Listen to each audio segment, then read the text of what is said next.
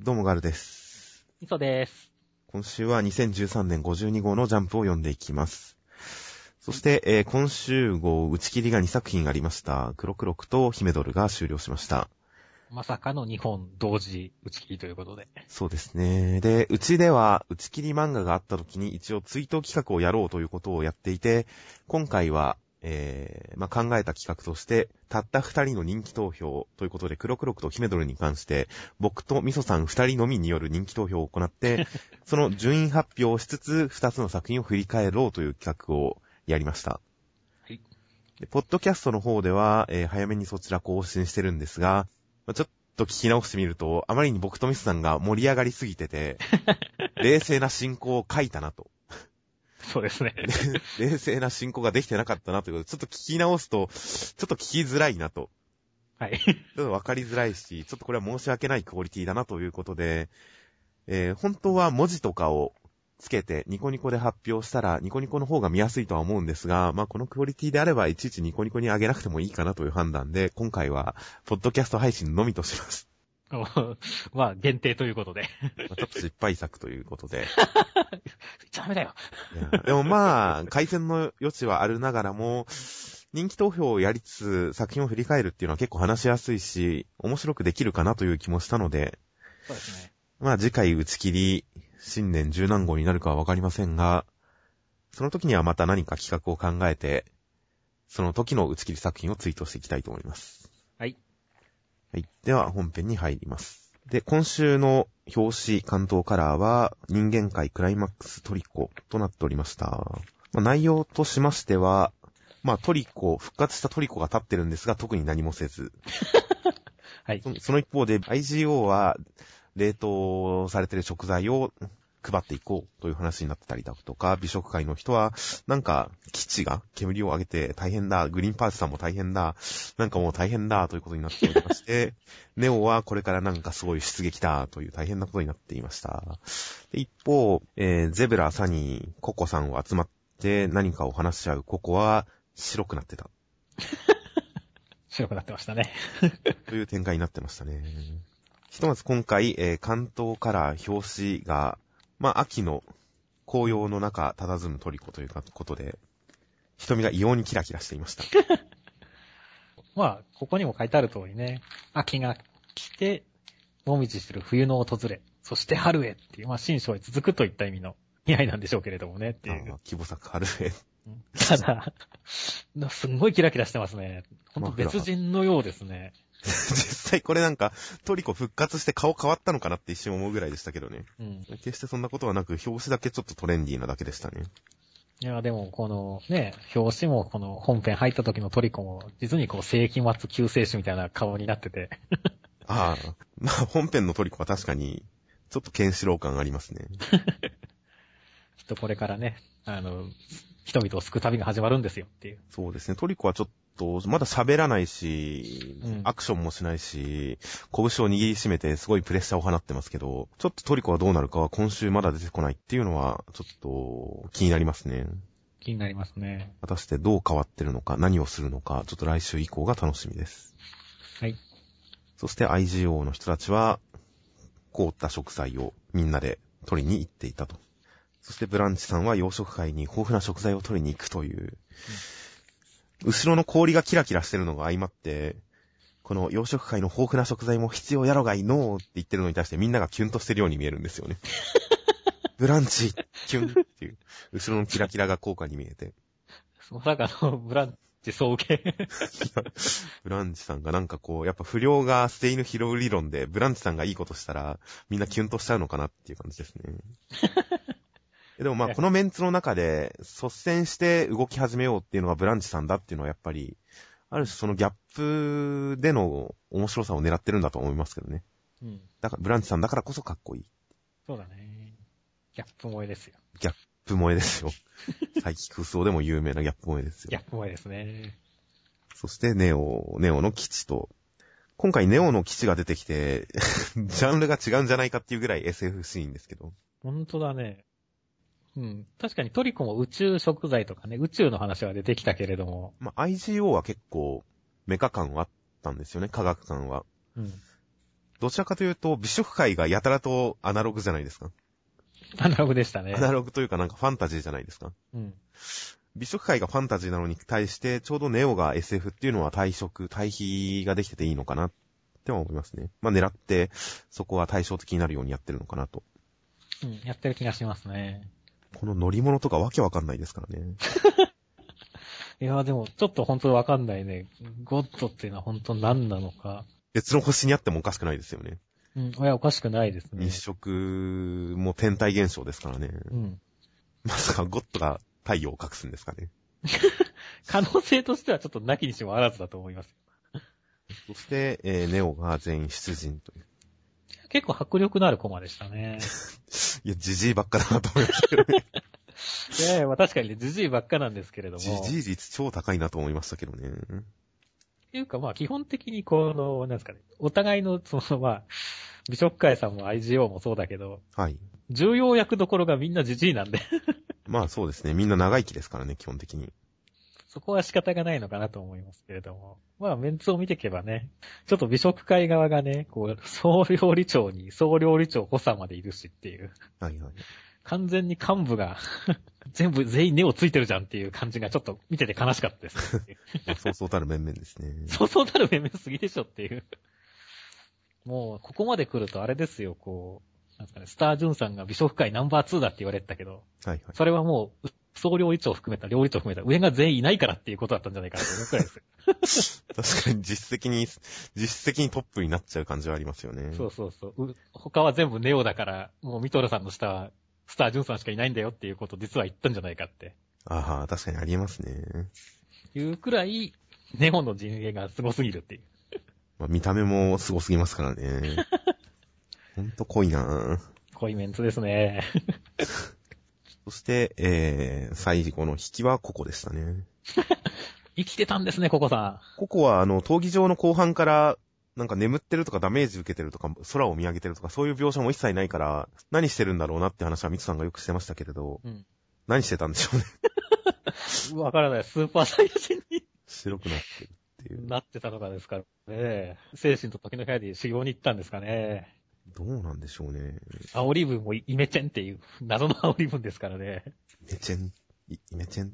服装もなんか、白くなってますね。そうそう今までなんか全身黒黒しい。基本色は黒でしたからね。全体的に白くなって、一体何なんでしょうね、このココさん引きは。来週への引きさん引きが、ココさんが白いっていう。謎の引きですね。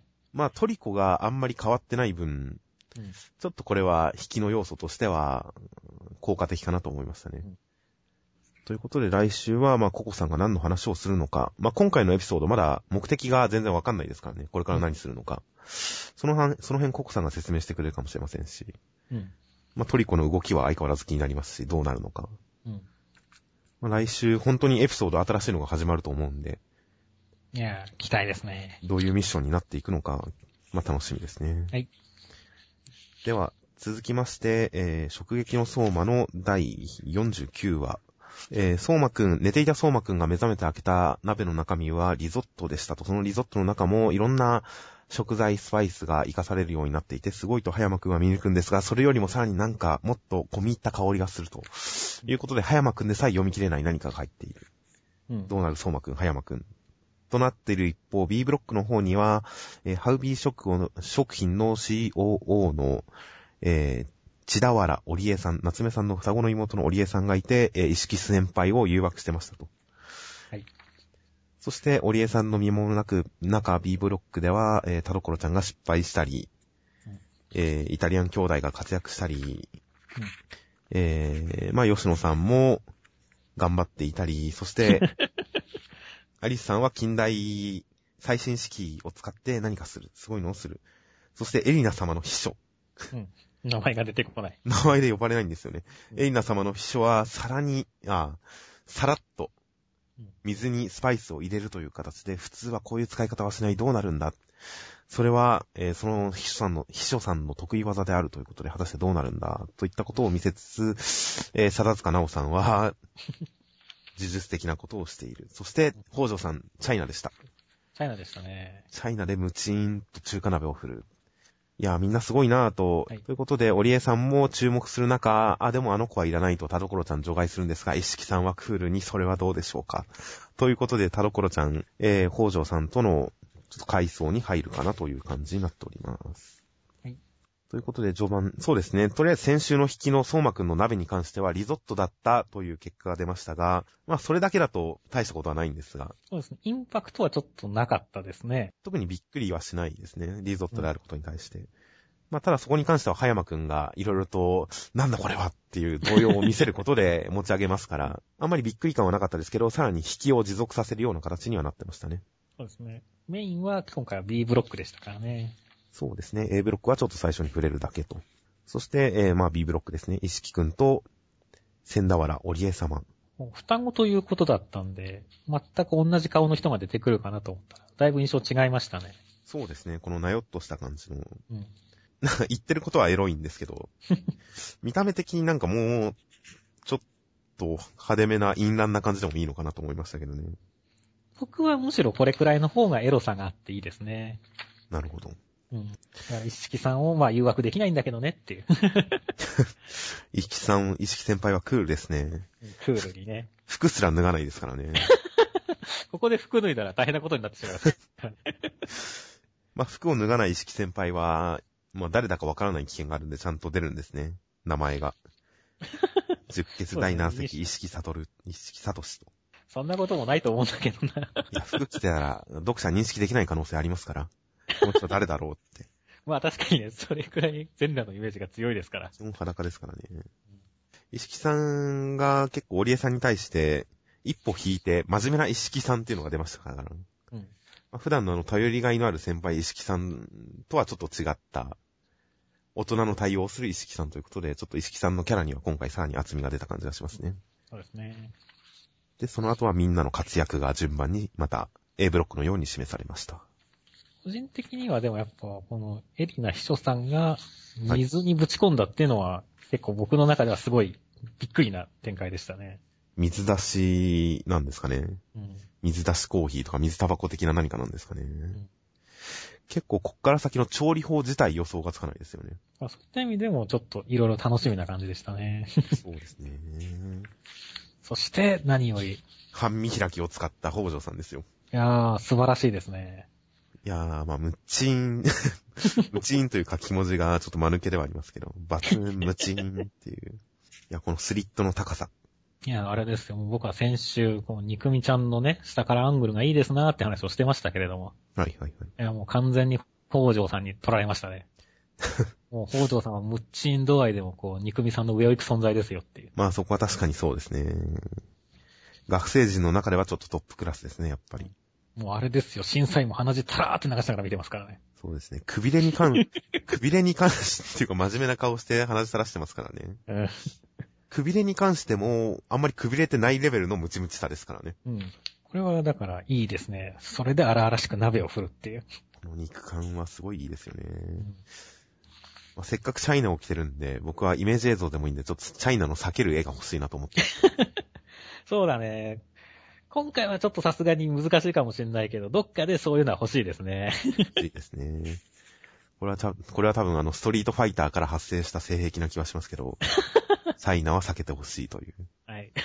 チュンリーですね。春理ですね。まあ、我々の世代では大きな意味を持つそうですキャラね。ですからね。まあ全体的にそれぞれ得意技は出てますが、まあ A ブロックで葉山くんがスパイスをまとったりとか、なんかこう、燻製がすごいとか、ああいったなんか直接的に香りを使う技能というよりかは、ジビエにしろ、パスタにしろ、なんかあんまり直接的に香り香りしたスキルの持ち主が A ブロックに比べたら少ないのかなって感じでしたけどね。そうですね。A ブロックは、そうみんな香りとか、そういったカレーそのもので勝負してるのに対して、こっちはそれぞれの工夫で勝負してるっていう、得意分野にカレーを持ってくるっていうね、感じなので。そうですで、ね。勝負のこの方向性が違うんですよね。確かに A ブロック、B ブロックでちょっと雰囲気全体的に違う感じに描き分けられてる感じがしますね。だから、こう、それぞれね、あの、どういう展開になるかっていうのはすごい楽しみですね。確かに。まあ、今回一番真面目にスパイスを扱ってる田所ちゃんがうん。田所ちゃんで引く展開になるとは思わなかったですね。そうだね。そうそうたるメンツの中で、果たして田所ちゃんが何をするかっていう引きですからね。まあでもここでね、まあ、北条さんから繋がって田所ちゃんっていう感じでね。確かにあの時、北条さんが田所ちゃんにどう絡んできたっていうのも実は、まあ語れてなかったし、タイミングとしてはいいタイミングなんじゃないですかね。確かにそうですね。いや、どういう点で注目してるのか、うん王城さんと田所ちゃんがどう絡むのか。いや、B ブロックのメインが田所ちゃんっていうのはちょっと予想外でしたが、うんいや、楽しみですよ。楽しみですね。田所ちゃんはやっぱ好感度高いですからね。うん。いやー、決勝行ってほしいな。ああ、ぜひ行ってほしいですよ、そりゃ。うんまあでも、石木先輩がね、すげえドヤ顔してますからね。すごい、すごい顔ですよね。ここまでの顔めったにないですよね、意識先輩。そう、すごい。それはどうでしょうか。この石木先輩のドヤ顔を見たら、ああ、もう田所ちゃんいけるなって思いました。今回のこの意識先輩の顔はすごかったですね。いやー、ほんとほんと。意外と、なんだかんだで石木先輩が持ってった感がありますからね、最後。これがあってこその田所ちゃん引きではありますからね。うん。ということで来週はもう、意識先輩のドヤ顔の中、田所ちゃんがどう活躍するのか。A ブロックの方も結局、相馬くんが何仕掛けてるのか、葉山くんが何仕掛けてるのか、謎もいっぱいありますし、まあこの予選自体、とても楽しみですね、全体的に。はい、楽しみですね。では続きまして、えーワンピースの第729話。ルフィのもとにベラミーさんが暗殺に来るんですが、ドンキホーテファミリーのドフラミンゴさんの配下の人が、ベラミーにどうせ失敗するからと先に始末に来るというこのひどさ。そしてローさんはドフラミンゴさんと戦ってるんですが、えー、だいぶ戦況は思わしくなく、まあ、負けそうな感じになっています。そして、えー海軍はコロシアムを取り囲んでいて、取り囲んでいて、本当は凶悪犯たちとかを捕まえようとしてるんだけど、その人たちがみんなおもちゃにされてしまっているので、誰を捕まえに来たのかみんな覚えていないという状態。そして、え麦わら一味は何とか連絡を取り合って、それぞれの事情を、情報を交換し合って、ある程度の出来事を把握した上で、フランキーがもうこいつらを見捨てられない。作戦は違うけど、ドフラミンゴも倒すしかないということで、その声にみんな賛同して、一味、みんな、えーこの国の小人たちの決起とかに、えー手伝うことになりますと。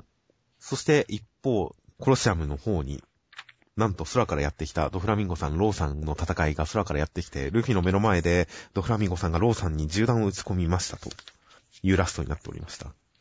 まあ、いろいろ伏線は語られましたが、とりあえず言わせてください。はい。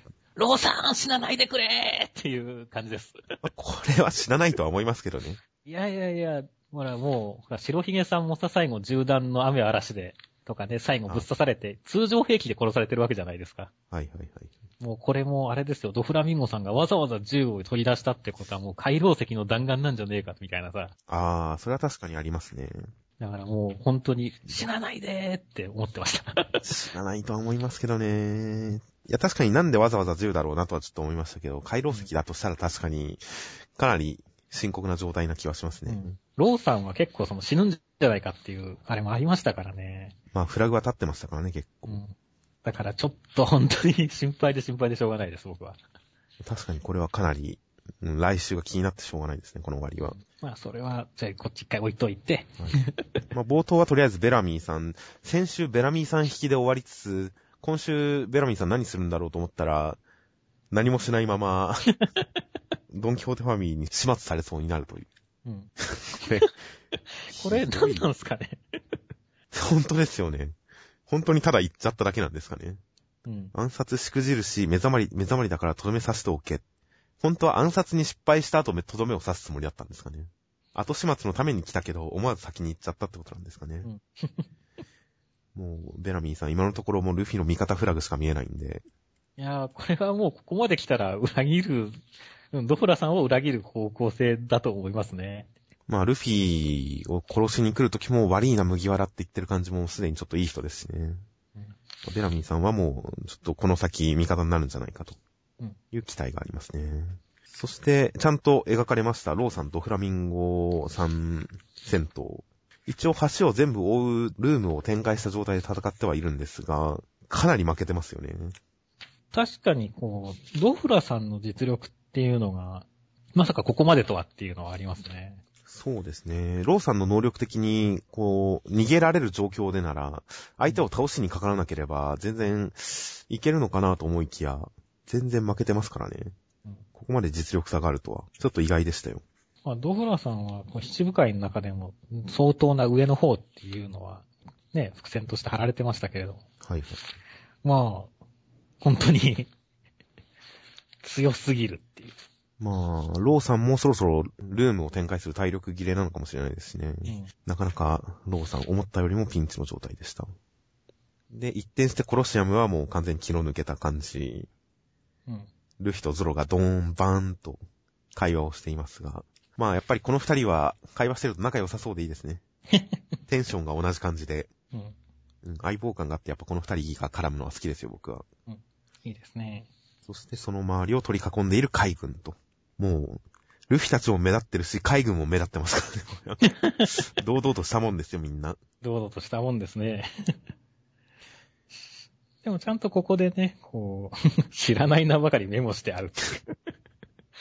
まあ、海軍が包囲してるっていうことを説明すると同時に、このおもちゃにされた人たちのことをみんなやっぱり忘れてるんだなっていうことを、外側からもちゃんと状況として示してくれてるという、説明も兼ねたコマになっていましたね、ここは。ちょっと間抜けですけどねっていう。いや、まあ、そんな間抜けでもないとは思いますけど。ちゃんと真面目にやってますよ、みんな。真面目にやって。で、その後、まあ、麦わら一味がいろいろと、えー打ち合わせをして、やっぱもう熱血で、やっぱナミたちも次の島へは行かないということに戻ってくると判明して、どうなるんだろうなクライマックスに向かってるなと思ってましたが、まさかこんな眼前に二人がやってくるとは。いや、ちょっとびっくりしましたね。すげえ急展開ですね。うん。そして、ローさん撃たれちゃうっていう。もう、冒頭でも言いましたけれども、はいはいはい。今週は本当これがショッキングで、しょうがなかったですね、本当に。そうですね。だから、まあ、なるちゃんの方は結構、いや、死んでないでしょっていう感覚なんでしょうけれども、そうですね。僕の方は結構もう、これでローさんは死んじゃったんじゃないかっていう、方がちょっと印象としては強かったですね。ホラさんっていう、なんか、ほんと死にそうな人が言いそうなことも言ってますしっていう。まあ、こっから回想に入るかもしれませんけどね。うん。ローさんの。その後に死ぬかもしれませんけどね。もしかしたら。うんこの流れでこのまま、全く間を空けずに死ぬってことはないんじゃないかなとは思いますけどね。うん。まだ謎が多すぎますし、ローさんに。うん。そうなんだよね。その、最さっき言ってた、この D はまた必ず嵐を呼ぶっていうセリフも含めてね。はいはい。あの、麦わら一味への絶大な信頼が必要だって言ってるところも、多分何かしらの理由なりしね、があるはずなんで。そうですね。というか、能力が使えてれば、銃弾ギリギリで、なんか見えないレベルでかわしてる可能性もあるかなとは思いましたけど、いやー、回廊石絡みだとまたわかんないですね。まあ本当だから生きててほしいです。なんとかこう最後のコマでちょっと出てきてる一周さんが、重力とかで止めてってくれることを期待してますっていう。まあ一応見てはいますからね。どうなのか。いや、これはほんと来週どうなってるかが気になる展開になってますよ。では、えー続きまして、暗殺教室の第69話、えーついに最上階ボスの元にたどり着くと、ボスはなんと高岡さんでした。高岡さんは意外と用意が周到で狙っていた作品、作戦で仕留められなかった。やばい。っていう展開になっております。高岡さんでしたね。高岡さんでしたね。最初、ほんと、このエピソードが始まった当初は僕は高岡さん説を全否定しましたけど、うん。高岡さんでしたね。まあ、途中からもうだいぶ高岡さん的な印象が出てきてたんで、確かに。予想通りではあったんですけれども、はい。ただその、まあでも結構なんかね、こう新たな敵とか死神とかいろいろな話があった中で、はい高岡さんって言うとやっぱちょっと残念な感じもするんですけど、はいこの最後のコマで、そうですね。もうそんな感情を全部吹き飛ばす。やべえっていう。このビジュアルでやっぱり説得力ありますよね。この人はやばいっていう。関わりたくないって思いますもんね。いや、なかなか悪悪役としての格を上げてきましたよ、高岡さん。本当ですよ。下ベロまで切れちゃってますからね。あ、本当だ。まあ、登場するまでは、高岡さんであるための伏線なのかもしれませんけど、登場するまではボスを落とすセリフをカラスマ先生が言ってるんですけどね。うん。殺し屋の使い方を間違ってる、みたいな。そのセリフのおかげで殺し屋たちが、まあやられはしたけど、やっぱりすごかったんだなっていう風になって、それとの対比で生徒たちもまあそこまでズバ抜けてすごくないんだよっていうインフレ防止にもなってますし。そうですね。その前のカラスマさんのセリフに対してもね、力半分ですでに俺らの倍強えっていうところもそれのことですねまあ、。そうですね。殺し屋に価値はしたけど、生徒たちそこまでインフレしてないよっていう感じの説明にもなってますし、うんそしてやっぱり高岡さん下げにもなってますしね。こいつのボスはダメなやつだそう。というのになってますし。うんいや、だから、烏丸先生のこの説明とかは、かなり効率的な役割を持ってますね。ですね。そして、ちちらっと入った寺坂くんの伏線、ウイルスに感染してるという。これは、僕は高岡さんに感染させるフラグなんじゃないかと思ってるんですけどね。ああ、僕なんかはもう別にこう、ちゃんとこの俺が下手に前出たこととかに対して、はいはい。あのーちょっと反省してるところを見せるのと、生徒側にも時間制限的なものがあるよっていうところを示してるのかなとも思ったんですけどもね。つまり、ここで、こう、まあ、なんか長期戦というかね、睨み合いみたいなことにななると、まあ、はい生徒は、症状は出てないけど、次々に症状が出てき始めますよ、みたいなことを、ある種表してるのかなとも思ったんですけどもね。それは渚くんが知ってるっていうのもね。ああ、まあ、感染してるのはでも寺坂くんだけなんじゃないですかね。うん。で、そんな、あの、感染力が強いわけではないうんってことですから。だからまあ、話の中での要因、要素としては、寺坂くんが今後ちょっと、このウイルスが原因でドジっちゃうかもしれないっていうマイナスの要因と、このウイルスを高岡さんに感染させることで、この、えー、解毒剤交渉を有利に進めるような展開に持っていくんじゃないかなっていうプラスの要素があるかなとうん。思ってますね、今のところは。どちらも可能性はありますね。多分、体液で感染させられる系の話だったような、ウイルスを経口摂取すれば大丈夫みたいな感じだったと思うんで、血を飲ませてピンチをチャンスに変えるとか、うん。あるいはキスで感染させるとか、ああ、もう、不女子大歓喜の。女子大歓喜の寺坂くん。いや、でもこの、この顔の手、高岡さんとはキスしたくないですね。これと寺坂くんってかわいそう、寺坂くん超かわいそうになっちゃいますけどね。まあ血を飲ませるとかそういうのありかなと思ったりもしますが、ちょっと期待、期待というかまあ注目ですね、この要素に関しては。でまあ高岡さん。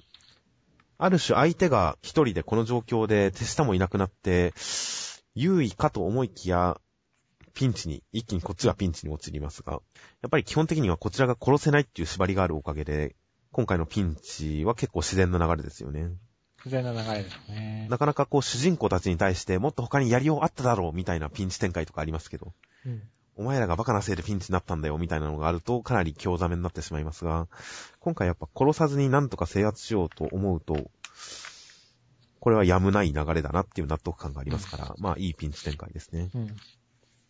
まあ、スイッチ押されたら負けですからね。そうですね。勝利条件がきついですよ。殺してよしなら最初の段階で打ち抜けるんですけどね。うん。それがないですから、高岡さんのこの登場の半身開き、うん。今週は僕意識的に多めに使っていこうと思ってますけど、この高岡さん登場の半身開き、これ、わざわざ枠が書かれてて、高岡さんの足だけがその枠からはみ出てるという。うん。こういう演出、あんまり、まあ、なんかで読んだ覚えありますけど、いや、効果的ですね、なんか。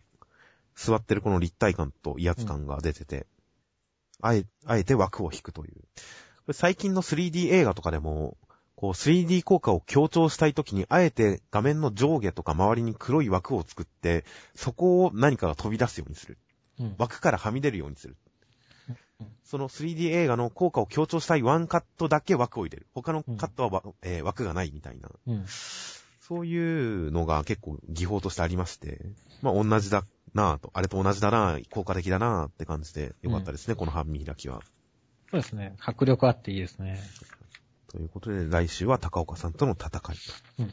まあボタンを押されずにどうするか、うん。なぎさくんの必殺技がやっぱ発揮されるのかなとは思うんですが。うん。まあ、そこにどうまず持っていくかっていう交渉元だからね。まず交渉からどうするか。高岡さんの望みは何なのか。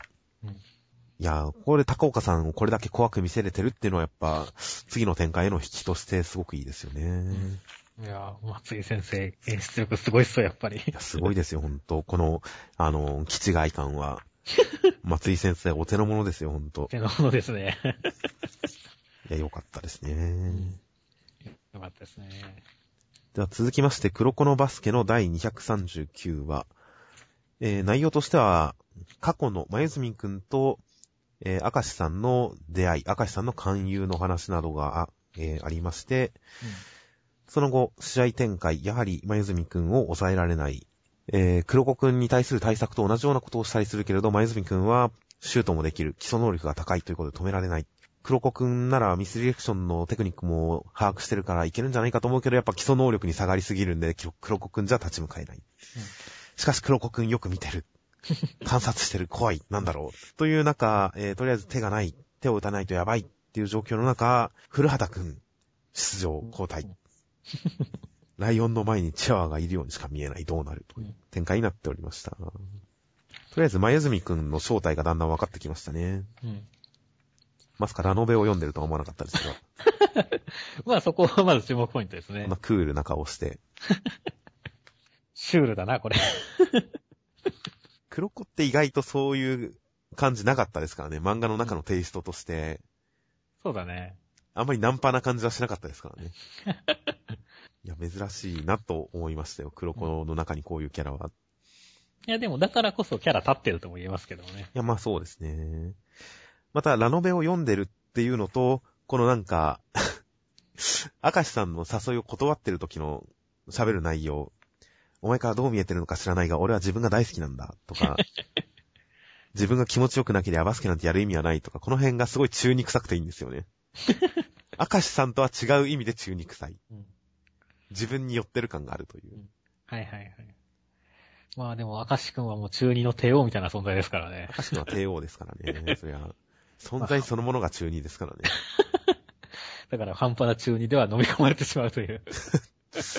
まあ、まゆずみくんは中二の人っぽいんですけど、明石くんは中二の人が考えた人っぽい。っていう、そのちょっと方向性が違いますからね。うん中二の人が考えた帝王って感じですから、明石くんは。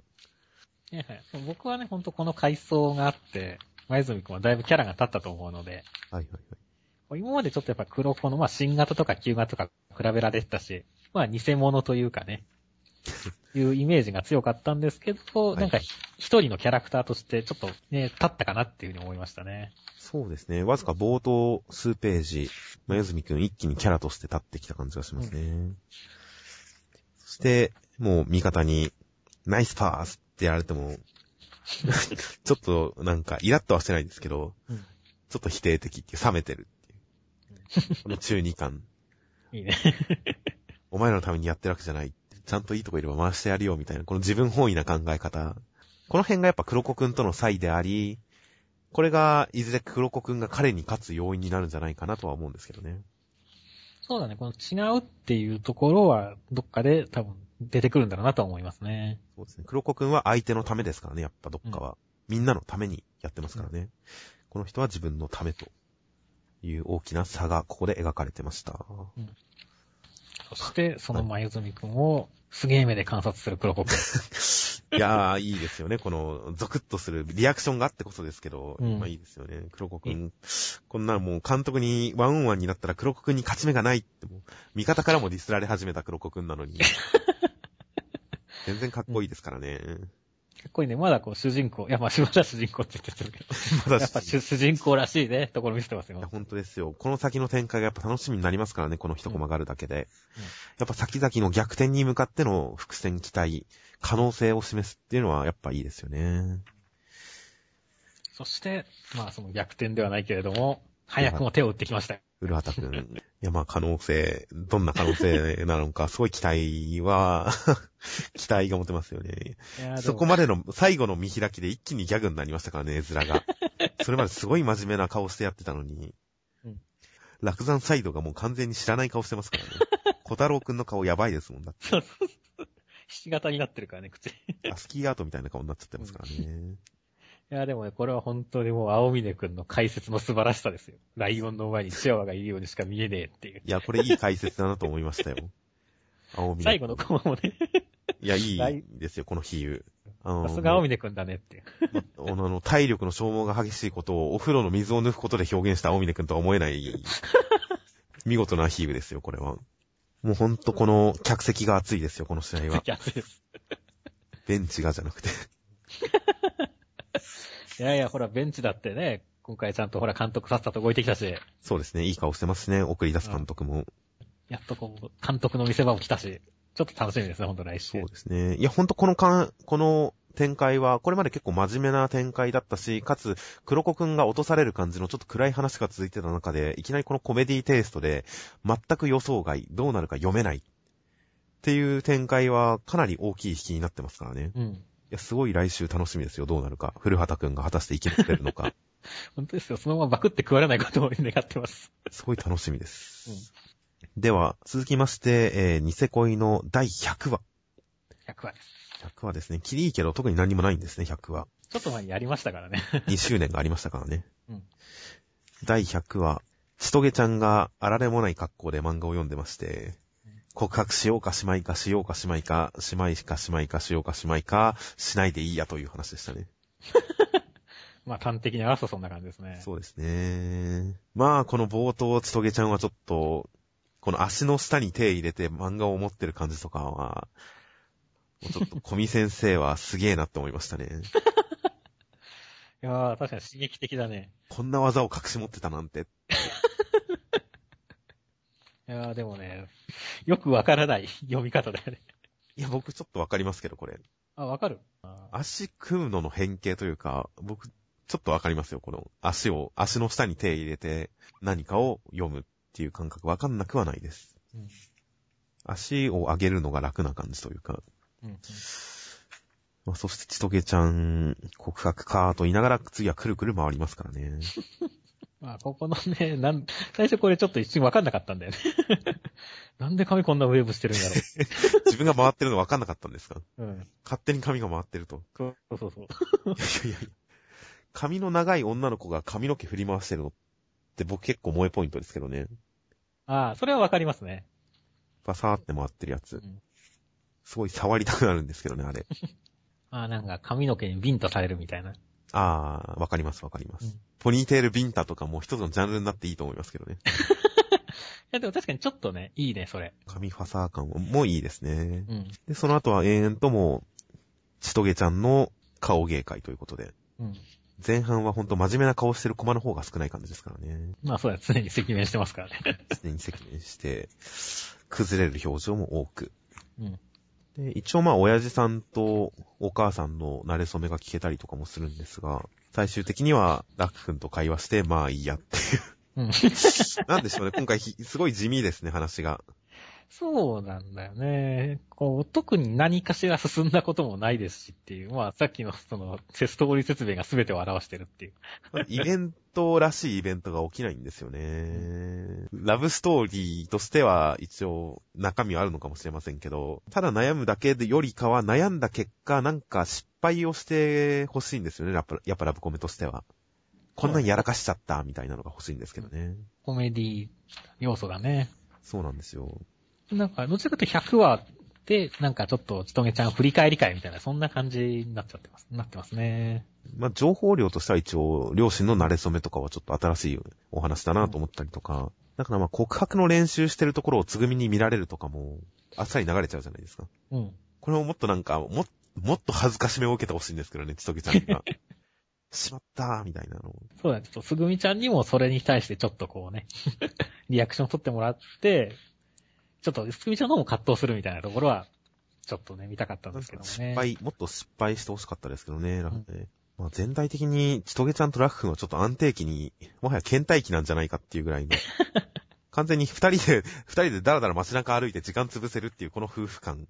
うん。いや、もう、ただまあ、メインヒロインは、まあ、ちとげなんだなって思う回ですよ、本当に。完全に落ち着いちゃってますからね。んいや、ほんと夫婦ですよ、この二人。本当ですよ。最近、ラッフンのモノログというか、ラッフンの視点があんまりないんですよね。実は。ああ、少なくなってるかもしれないね、確かに。あの、マリーさん話が終わってからラッフン視点ってないんですよね。うん。小野寺さん回想でしたし、つぐみ会もつぐみ視点でしたし、今回もちとげ視点でしたし、だからラッフン視点がなく、もはやラッフンはもう読者の視点を離れてしまってるんじゃないかと思いますけどね。ちょっとした千人ですよ、千人。い ああ、昇格しましたか。や、なんかもう、どっけのないことを言う人ってイメージになっちゃいましたからね、こう。この楽訓視点の離れ方はちょっと珍しいなとは思いましたね。小見先生は狙ってやってるんだとは思いますけど、多分。うんで、今回はニセ恋の後に、えー、ジャンプトレジャー新人漫画賞大募集の募集ページに、小見先生のニセ恋漫画勉強会第4回、バリエーション豊かな感情を描くコツというのが載ってまして、まあいろいろ細かいのが載ってるんですけど、その中でちょっと気になったのが、小見先生に聞く感情の伝え方の工夫というところで、く意識していることがあるとすれば、一つの感情を表すためのデフォルメ顔のパターンをなるべく多く貯めておくこと。他の作品なんかで見かけた面白い表情を可能な限り自分のものにして試すことで、飽きない表情作りを目指しています。ということで、まあ、僕の中で小見先生、デフォルメ顔が多い、デフォルメ、デフォルメ顔に対して挑戦的であると。うん。その点がすごいいいなと思って読んでましたが、まあ、本人が意識してるっていうのと同時に、他の、まあ、他の作品なんかで見かけた面白い表情を自分のものにして試す。あ、やっぱ日頃からそういうストックを貯めてるんだっていう、そこにちょっと、へーって思いましたね。感心しましたね。だから逆では自分の武器をすごい分かってるってことですよ。ニセ恋の魅力というかね、この漫画の魅力を自分で分かってるっていう。まあ、良くしていこうっていうのはちゃんと実を結んでこっちに伝わってきてますよね。これまでの段階で。ということでやっぱり他の漫画から表情を持ってきたりもしてるんだな、小見先生。さすがだな。だから面白いんだな、ニセコイは、とちょっと思いましたね。うん。